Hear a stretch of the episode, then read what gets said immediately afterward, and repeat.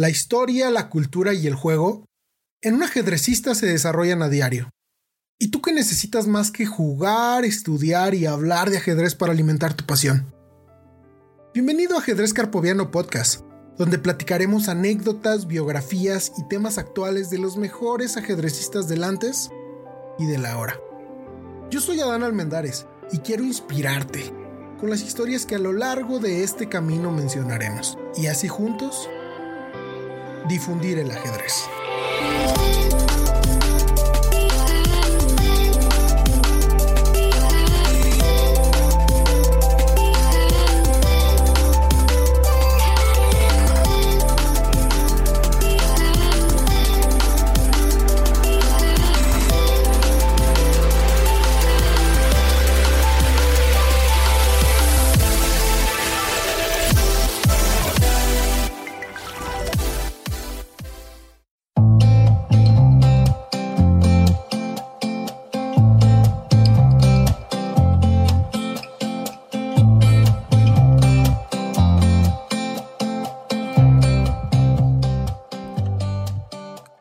Amigos carpovianos? Bienvenidos nuevamente. Agradezco mucho que estén aquí en el segundo capítulo de Ajedrez Carpovianos.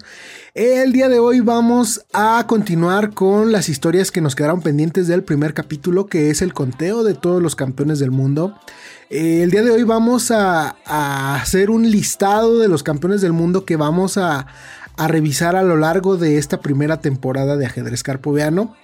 Eh, pues nada, eh, agradezco de verdad que, que, estén aquí nuevamente y pues a los que están aquí a la fuerza, que son mis amigos, pues les agradezco doblemente. Así que muchas gracias, vamos a iniciar este segundo capítulo. Eh, espero conforme se vayan agregando comentarios o cosas así a los, a los, a los podcasts, pues ir comentándolos en esta primera parte. recuerden, la, el episodio anterior trató prácticamente de, de lo que es el ajedrez y eh, lo que es el ajedrez para mí y revisamos un poquito de la historia del ajedrez, cuál es la, anécdota más común, que es la del, sabio Sisa. Y pues nada, terminamos antes porque no quería saturarlos de información. Pero bueno, pues este capítulo ya es para que para aquellos que, les gustó el podcast, espero, de verdad espero les agrade la, información y conforme vayamos avanzando, pues vayamos conociendo más información acerca de los campeones del mundo, se inspiren, eh, aprendamos cosas juntos de los campeones y también, ¿por qué no?, mejoremos nuestro nivel ajedrecístico, ¿no? Eh, sin más ni más, vamos a iniciar este capítulo con el conteo de los campeones del mundo. Hasta el día de hoy, han sido un total de 16 campeones del mundo. Fíjense que el primer campeón del mundo se dio en 1886. Hasta la actualidad pues son 134 años. Fíjense, 134 años para que en total haya 16 campeones del mundo. Pues quiere decir que esos campeones del mundo han durado mucho tiempo en, su, en, sus posiciones de supremacía. Un dato muy, muy curioso es que el primer deporte que tuvo campeón del mundo fue el ajedrez. A pesar de que no es el deporte más popular, fue el primer deporte que tuvo un campeón del mundo. Eso es algo que se me hace muy curioso a mí. Espero igual a ustedes. Este, pues bueno, vamos a, revisar esos, esos 16 campeones del mundo. Eh, existe, fíjense, a pesar de que yo les dije que son 16 campeones, Existe en la historia un campeón que no se considera como campeón del mundo oficial porque no se organizaron eventos, pero tanto fue su, tanta fue su supremacía en el juego durante mucho tiempo que los historiadores lo consideran como el primer campeón del mundo extraoficial. Él es Paul Morphy, el cual eh, estuvo gobernando el ajedrez alrededor del 1880. Él era un jugador que que comenzó con los estándares del juego posicional, dio ligeras pinceladas de la genialidad que, y la dificultad que tiene el juego posicional, ya que a inicios en, 1800, en los 1880 el ajedrez era muy romántico, el ajedrez era eh, el que tuviera, el que hiciera sacrificios, era sacrificar piezas para poder llegar a tu rival y capturarlo, y capturar a su rey, y pues la evolución del mismo ajedrez ha ido que ha sido tal que Ahora el, un, método de ganar es ir directo por tu rival y otro método de ganar y también es muy válido es ir aprovechando tus pequeñas ventajas, poco a poco ir adquiriendo pequeñas ventajas y explotarlas de tal manera que a la larga pues sea una victoria, ¿no? Por lo cual pues también lleva su dificultad y pues lleva sus especialidades. Bueno, como ya les comenté, pues el primer campeón del mundo fue Murphy, Paul Murphy. Eh, en el siguiente capítulo vamos a hablar de la historia de Paul Murphy, vamos a hablar de cuáles fueron los mejores jugadores que se enfrentó en ese entonces, vamos a platicar de sus de cómo era su supremacía, vamos a platicar de todas sus anécdotas eh, para que para profundizar un poquito más de él y poder aprender de lo que de lo que él enseñó. El segundo, bueno, el primer campeón del mundo oficial eh, del ajedrez fue Steinitz. Steinitz estuvo como campeón del mundo de 1886 a 1894, lo cuales fueron 8 años. Fíjense cómo, cómo es el ajedrez que, bueno, cómo fue su supremacía, cómo era su nivel. Duró 8 años en, la cima sin que nadie le pudiera ganar. Eh, por ahí también vamos a hablar en el dentro de dos capítulos de él, pero hay anécdotas muy importantes, muy muy entretenidas donde, por ejemplo, este, dejó la universidad para dedicarse al ajedrez y pues de ahí, ¿no? O sea, llegó a ser campeón del mundo, que no le recomiendo que lo hagan, obviamente siempre hay que tener una, una carrera eh, respaldando todo lo que, lo que hagas, pero pues eso fue el esfuerzo que hizo Steinitz y pues hasta dónde lo llevó, ¿no? Vamos a profundizar un poquito más en el siguiente, dentro de dos capítulos. El que sigue fue Emanuel Lasker, también un jugador muy muy impresionante. Él duró la cima de 1894 a 1921. Duró 7 años siendo el mejor jugador de ajedrez. Imagínense, yo no le puedo ganar a veces a los 1500. Eh, después de él, José Raúl Capablanca, el primer campeón del mundo latinoamericano. Él, su, su forma de juego me gusta mucho ya que yo soy un jugador muy posicional. la forma de juego de José Raúl Capablanca era eh, muy posicional y con pequeñas combinaciones que le daban una cierta ventaja y al final pues eh, con esas pequeñas ventajas llevaba a sus rivales al final y ahí era donde les ganaba y donde los hacía sufrir. Eh, su juego era muy, muy simple, muy hermoso, era cristalino, lo cual pues te, te permitía ver todas sus estrategias y pues es de los jugadores más, más didácticos, más instructivos que puede haber. Y pues en su momento lo vamos a revisar y vamos a platicar de esos temas. Después de José Raúl Capablanca sigue Alexander Alekin, un jugador muy muy interesante ya que su ajedrez no es tan fácil, es muy combinativo, pero es muy interesante aprender de él. Obviamente cada uno de los campeones del mundo que podamos revisar nos va a enseñar eh, temas diferentes, nos va a enseñar virtudes diferentes del juego y pues a la larga eh, pues espero que incluso hasta platicando de ajedrez podamos incrementar nuestro nivel al comprender el mismo juego, ¿no? No todo, como el, ajedrez es un juego de estrategia y pues no todo es revisar jugadas, aperturas, sino simplemente conociendo a lo mejor este, qué ventajas te puede dar un caballo contra un alfil en un juego cerrado o, qué ventajas puede tener una torre contra una pieza menor. Platicado a lo mejor hasta eso te puede, te puede, te puede ayudar y te puede apoyar e, incrementar tu, nivel. Como quinto campeón mundial fue Max Euwe. Él estuvo desde 1935 a 1937.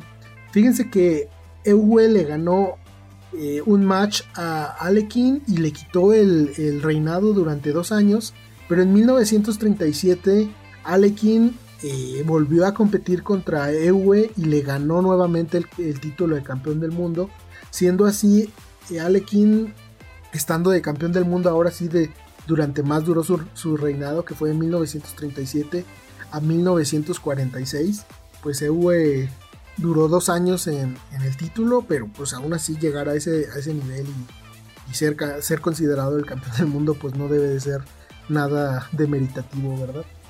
El siguiente, y es muy popular para, para los soviéticos, es Mikhail Botvinnik, ya que a él se le considera como el padre de la escuela soviética. Era una persona muy minuciosa, muy sistemática, y la, la escuela soviética se considera así, que es muy sistemática y, existen procedimientos y, técnica, ellos son los que desarrollan la técnica para, la mejor técnica para, para el ajedrez. Y pues Mikhail Botvinnik fue quien, quien, inició con esa escuela, ¿no? es por eso que es tan popular y, a todos se nos recomienda aprender un poquito de ellos. Después de esto sigue Vasily Smyslov. Vasily Smyslov fue un jugador que se le consideraba el mejor jugador de, finales de, durante mucho tiempo. Él tenía una técnica impresionante y pues lo vamos a revisar en su, en su momento. Eh, en estos momentos la verdad no, no, no tengo conocimientos tan profundos de él, pero sé que, era un jugador sumamente fuerte en los finales. Y después, él, eh, Vasily Smyslov, duró, a pesar de que les, les digo, es, es un jugador que, que, se considera de los mejores jugando finales a lo largo de la historia. Él solamente duró un año, de 1500, de 1957 a 1958. Tanta era la competencia en ese entonces que imagínense, o sea, jugadores de ese calibre eh, solamente duró un año. El siguiente jugador, el siguiente campeón del mundo, es muy pero muy querido por muchos de nosotros. Eh, por su estilo tan combinativo, tan agresivo, tan decisivo que, tenía. Tanto era así que llegaba a intimidar a sus contrincantes. A pesar de que sus sacrificios no eran, no eran del todo correctos ahora que los podemos ver con las máquinas. Eh, pues obviamente que te hagan una jugada, un sacrificio, pues dura eh, sobre el tablero, pues te puede sacar de onda y, te puede consumir te puede consumir tiempo y a la larga ese tiempo pues te puede te puede costar la partida. Este jugador es Mijail Tal. Mijail Tal estuvo en el reinado siendo el número uno de 1960 a 1961. Lo que les digo, o sea, era tanta la competencia que había en ese entonces que jugadores de la talla de Tal, que todos conocemos a Mijail Tal, solo duró un año en, el campeonato, siendo el campeón del mundo. El octavo campeón, el noveno campeón del mundo, perdón, fue Tigrian Petrosian. Es también un jugador con una técnica impresionante. Eh, su juego también es de todo, siento que de todo combinativo. No, no he profundizado en su juego, pero, pero es eh, lo que sí he visto es que también es muy combinativo. Eh, el siguiente jugador es Boris Spassky el, campeón del mundo número 10 de ajedrez de la historia del ajedrez es Boris Spassky. Él fue campeón del mundo de 1969 a 1972. Duró tres años siendo el mejor jugador del mundo. Eh, Boris Spassky pues era un ruso. Fíjense que los últimos 1, 2, 3, 4... de los últimos 5 campeones del mundo me parece que que cuatro son rusos. Es lo mismo, todo inició con Mikhail Botvinnik, que fue, es el padre de la escuela rusa. Entonces, pues vean cómo fue, fue cómo era el ajedrez en esa nación, ¿no? Que eh, logró varios campeones del mundo. Y de hecho, hasta la actualidad, los mejor, mm, la mayor cantidad de grandes maestros existentes actualmente son eh, rusos. Me parece que andaba en, un número de 270 y tantos grandes maestros aproximadamente el 50% de los que hay actualmente. pues sí hay una gran cultura de ajedrez allá en Rusia. El onceavo campeón del mundo es uno de los más emblemáticos y es uno de los jugadores de ajedrez que más ha aportado en la difusión del ajedrez. Es mi gran amigo Bobby Fischer, Robert James Fischer, alias Bobby Fischer. Él fue campeón del mundo durante tres años, de 1972 a 1975. La historia de Bobby Fischer es súper, súper interesante. Y Bobby Fischer durante mucho tiempo fue considerado eh, un traidor a la patria por, por varias acciones que, vamos a revisar en su momento. Pero a, la actualidad se considera como uno de los mejores jugadores de la historia del ajedrez. Eh, digamos que muchos jugadores de la lista que hemos pasado eh, algunos son tácticos, son súper tácticos, súper combinativos como Mijail Tal. Otros son súper sistemáticos, super sistemáticos como Godini. Otros son excelentes calculadores. Otros son súper agresivos. Pero a Bobby Fischer se le considera que tenía un estilo neutro, ya que él buscaba siempre la mejor jugada sin tener preferencias de ser un tanto combinativo, sin tener preferencias de ser eh, más posicional. Él solo buscaba la mejor jugada y pues también eso es algo difícil, ¿no? No verte, digamos que indispuesto a jugar de una misma manera. El siguiente campeón del mundo también hay una historia alrededor de él muy muy interesante ya que este, pues por ahí no pudo competir contra Bobby Fischer y hay declaraciones de Karpov donde, donde él dice que no que para llegar a ser un campeón del mundo del todo completo le hizo falta haber jugado contra Bobby Fischer. Es lo único que al parecer a él de lo que él se arrepiente de no haber jugado contra él. Imagínense cómo eran estos monstruos del ajedrez. Su, su nivel competitivo este, era tal que, él deseó haber jugado por el campeonato del mundo contra Bobby Fischer. Pero bueno, es un tema que, en su momento vamos a revisar, vamos a profundizar y pues vamos a, a detallar un poquito más y vamos a platicar acerca de esas dificultades. Anatoly Karpov es uno de mis jugadores favoritos ya que ya que pues es su estilo de juego se le denominaba la boa constrictor ya que le gustaba estar eh, presionando tanto a su rival, eh, eliminando todas sus posibilidades de, contrajuego y pues lo dejaba sin contrajuego, sin jugar y al final el único que terminaba jugando era él.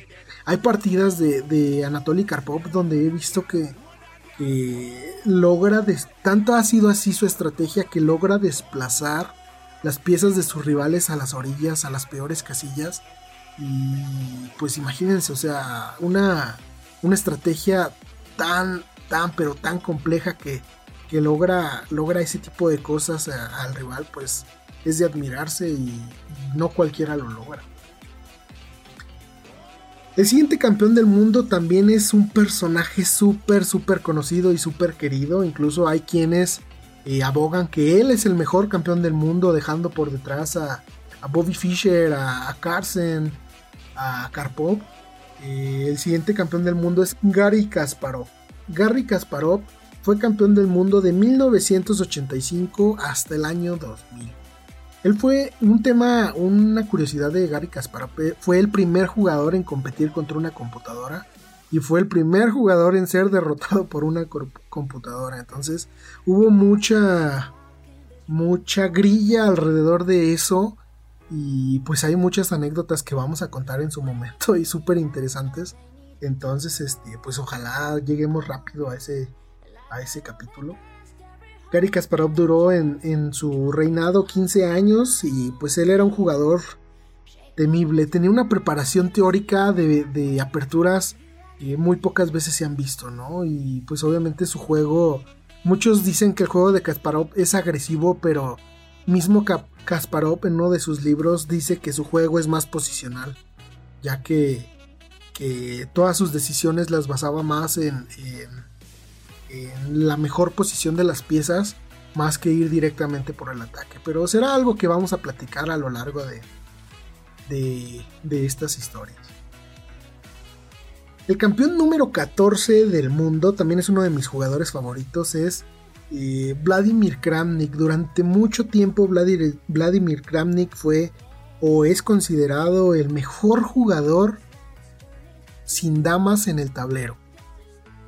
Imagínense, o sea, la dama es la pieza más poderosa y normalmente al ser la pieza más poderosa pues se usa para, para desplegar ataques y, matar a, bueno, capturar al rey del oponente eh, Kramnik lograba lo mismo, pero con piezas eh, como torres, caballos y alfiles, ¿no? Entonces, imagínense lo complicado, imagínense lo, lo genial que pudo haber sido Vladimir Kramnik, todo lo que hay que aprender de él, pues también lo vamos a revisar. Él fue campeón del mundo desde el 2000, ganándole a Kasparov, hasta el 2007, siendo vencido por Vichy Anand. Fíjense que en esta etapa es donde yo les comentaba que hubo por ahí un distanciamiento entre, entre Mm, entre algunos jugadores y pues se hicieron varias eh, federaciones de ajedrez. Y pues aquí hay más campeones que tal vez hagamos un, capítulo específico para mencionarlos a todos. Pero estos que estamos mencionando en este momento son los eh, reconocidos por la Federación Internacional de Ajedrez.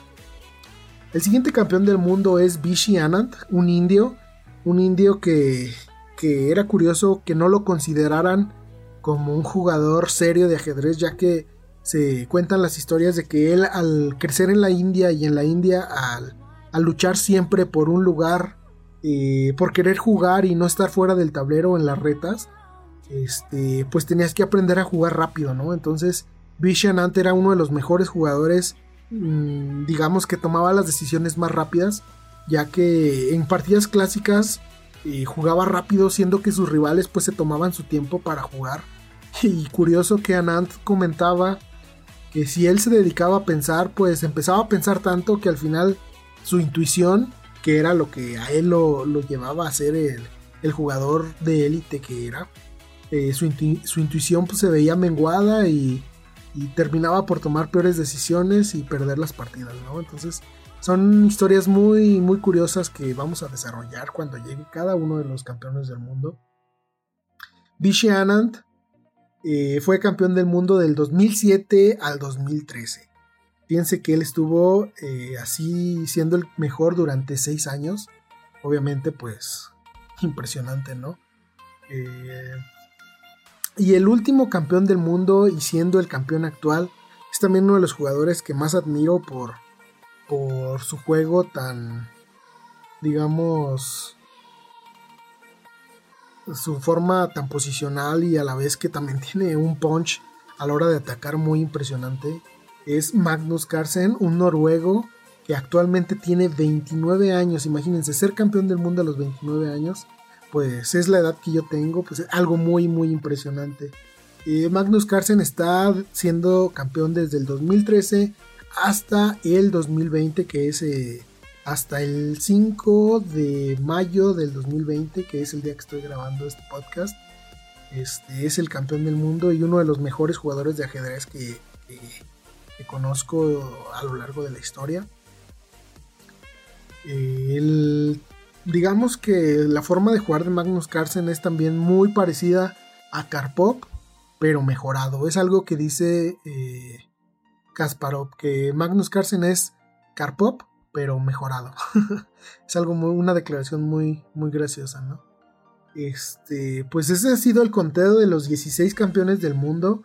Vamos a, analizar cada una de, las historias, cada una de las anécdotas que me pueda encontrar yo en internet de, de Magnus Carlsen, perdón, eh, en internet de todos los campeones del mundo y pues vamos a ir desentrañando todas sus historias y, e intentando aprender de todos sus esfuerzos, intentando crecer al escucharlos a ellos, intentando ilusionarnos como les fue pasando a ellos y buscar, como bien les dije y voy a seguir diciéndolo, busco eh, inspirarlos para, quién sabe, a lo mejor en unos 20 años algún niño que haya escuchado este podcast eh, pueda ser campeón del mundo, ¿no? es un sueño guajiro que tengo, pero puede suceder. Así que, pues Pues bueno, esto es todo lo que, lo que vamos a ver en el capítulo del día de hoy. Eh, en el próximo capítulo, que la fecha de lanzamiento de cada uno de los capítulos va a cambiar a ser los, días martes, vamos a hablar un poquito de, de Paul Murphy, que fue el primer campeón del mundo extraoficial, pero es considerado el primer campeón del mundo. Entonces va a ser nuestro primer campeón a revisar. Vamos a platicar de algunas de sus partidas, vamos a platicar contra quién se enfrentó, vamos a platicar cómo fue su niñez, cómo fue cuando él este, era campeón del mundo y cómo fue sus últimos años de vida. Eh, vamos a intentar peinar absolutamente toda su vida y pues aprender de sus experiencias, ¿no? Eh, pues nada más, eh, muchísimas gracias por llegar hasta aquí, seguirme en, en, todas las plataformas en las que estamos. y pues nada, muchísimas gracias, hasta luego, adiós.